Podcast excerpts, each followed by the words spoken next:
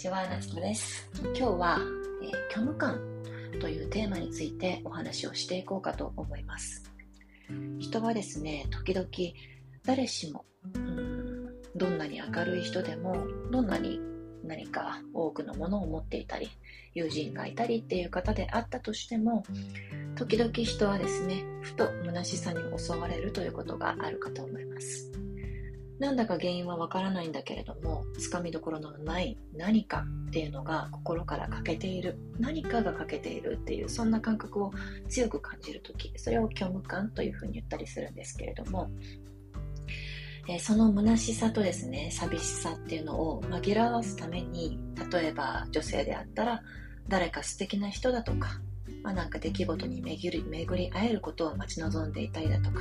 この虚無感なんか寂しさのようなものを埋めてくれるようなうん素敵な男性何か楽しめるような打ち込めるような趣味を探してみたいって思ったりだとかね。そんな風に何かを待ち望んでいるっていうことがよくあるかと思います虚無感が出てきた時には。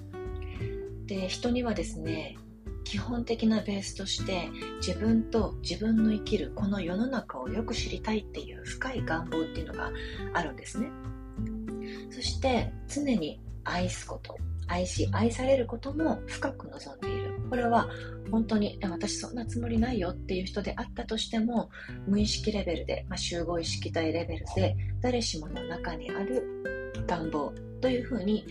えー、言われています。でもですね、その虚しさがゆえに、時には自分自身っていうものをちゃんとね、理解する間もなく、愛の対象物、愛の対象人物っていうものを見つけ出そうとしてしまう。これが、まあ、悲しいかな、私たちの中にある弱さの部分かもしれないですよね。そうやって自分のあらゆる期待だとか望みだとかがその人によって満たされないっていうことを知るとですねまた虚しさっていうものが舞い戻ってくるんですよ。でそういうふうにそうこうなんか自分をだましだまし本当に自分が虚無感を感じている、えー、理由というかその根本的なものは何なのかっていうのをちゃんと向き合うことをせずになんとなくそれを埋めてくれるようなものを探し当ててそこに、えー、何か満たしてもらおうとするとかすがりつこうとするっていうことをしてしまうそれを繰り返していく中でですねそれが結局満たすものではないんだっていうことを知って落ち込んで虚しくなってっていうこのサイクルを繰り返していけばいくほどですね人っていうのは自分が一体何をしたいのか何を見つけたいのかっていうのがわからないままにその得体の知れない何かっていうものをただただ追い求めていってしまうっていうのがまあねあるんですよねよくそれは。で誰もがですね心にそうした渇望だとか期待っていうものを抱いていて何かいい出来事が起きないかなっていうふうに待ちわびているこれはあのあ私だけじゃないんだっていうふうに思ってもらえる方も多いと思うんですけど本当に誰もの中に結構あるんですよねこれは。だから例えばそういう人の傾向としては何度も何度もあの LINE とか SNS だとかをチェックしてみるだとかでそういう傾向行動の傾向がある人っていうのはおそらく何か自分の中で、えー、ぽっかりとなんか空いている部分を埋めるために追い求めようとしてむむやみやたらに SNS を開いてみたり流れてくるフィードをねあのスクロールしてみたりだとかあの人からメール返ってきてないなっていうふうなことを気になったりだとかっていうそんなふうなことがたびたび起こりやすくなってるんじゃないかなっていうふうに思います。でこれはですねあのもうはっきりと分かっていて虚無感っていうものは自分の中に何か欠けていると自分が思い込んでしまっているものだったりそういうふうな、えー、欠けているという自分自身に対する何、うん、て言うのかな自分で価値を生み出せない自分の価値を築けない日々の幸せそういったものに気づけないでいるままの自分に慣れすぎているせいだったりもしますしで本当の虚無感ぽっかりと心に穴が開いているものがそれが何なのかっていうあのところをちゃんと見ていくっていう自分に慣れていくとですね少しずつその理由というものが分かってきますしだから自分はここを追い求めようとしてたんだなだから自分はこれで満たそうとしてたんだな。それは満たそうとしてもその何かとは全然違う別のもので満たそうとしてもそれは無理だよねっていうことに気づいていけたりするわけなんですよね。だからそういう意味でも自分と向き合うっていうことは、えー、方法は一つでもないですしたくさんたくさん向き合うことっていうのはもちろん日々の中で生きてきた人生の中でたくさんのものがあると思うんですけれどもそこを面倒くさがらず怖がらずにですね自分のために自分の人生のためにこのせっかく生まれてきた命というものをどういうふうに使って生きていくのかっていうところ誰しもの中にある自分と自分の生きる人生この世の中っていうものをよく知りたいっていうそこの深い願望にまずは気づいてあげてそこからちゃんと自分を見る自分のことを知るっていうことをステップを踏んで正しい形で正しい自分に合ったやり方で自分自身と向き合うというプロセスをですね歩んでいってもらいたいなっていうふうに思っております。今日のところは以上になりましたがまたこの虚無感っていうところ大きなテーマだと思いますのでまた別の話でも何かお話できたらなと思っております。最後まで聞いていただきありがとうございました。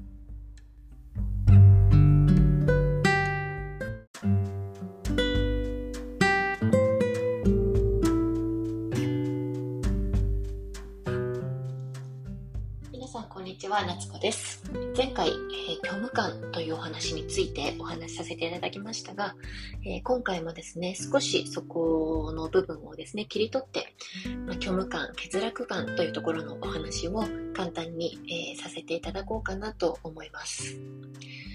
前回ですね私たち誰もの中に時々顔を出す虚無感のようなものっていうのがあるよっていう形で、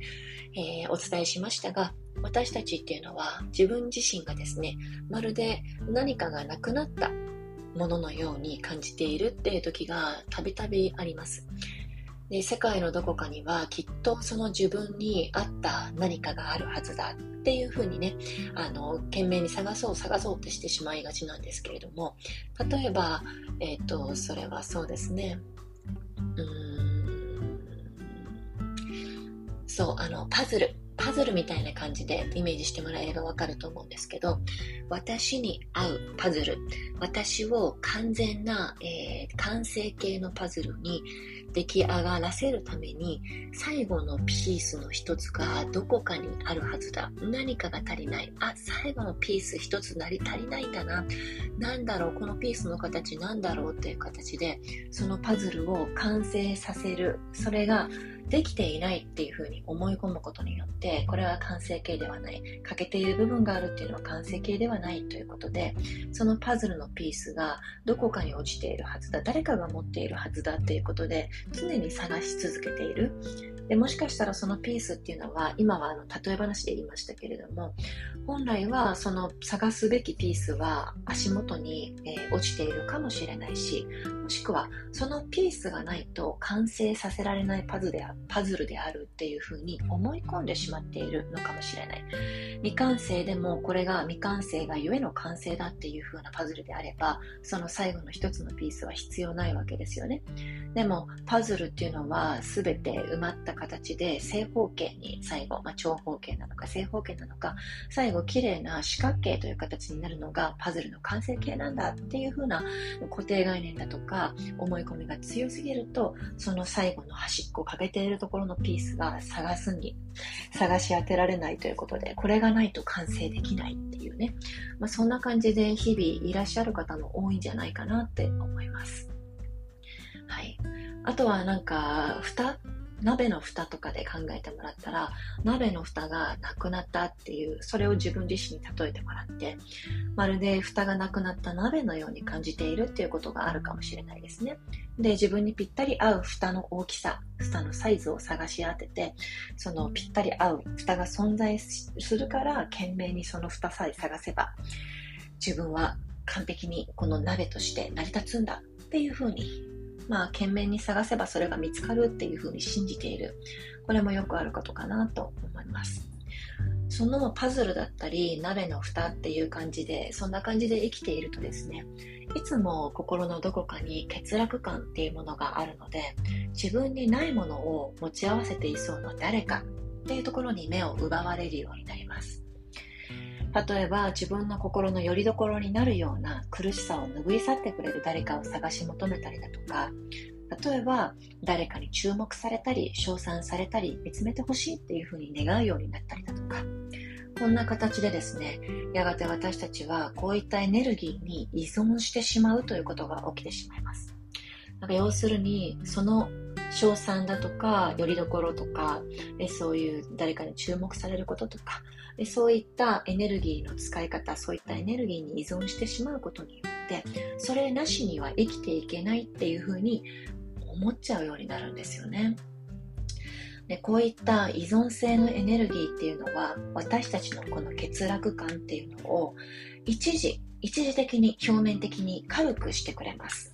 だから心の中にあるわだかまりっていうものを一旦忘れさせてくれる、まあ、錯覚なんですけどそんな感じになるんですよね。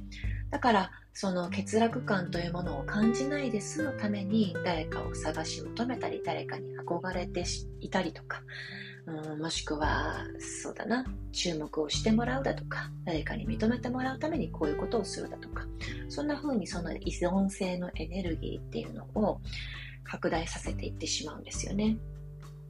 でそんな風にしているとですね何かがないと、えー、自分のエネルギーを使えないっていう形になってしまうから私たちは自分自身を大切にするエネルギーっていうのを生み出すことができなくなってしまいます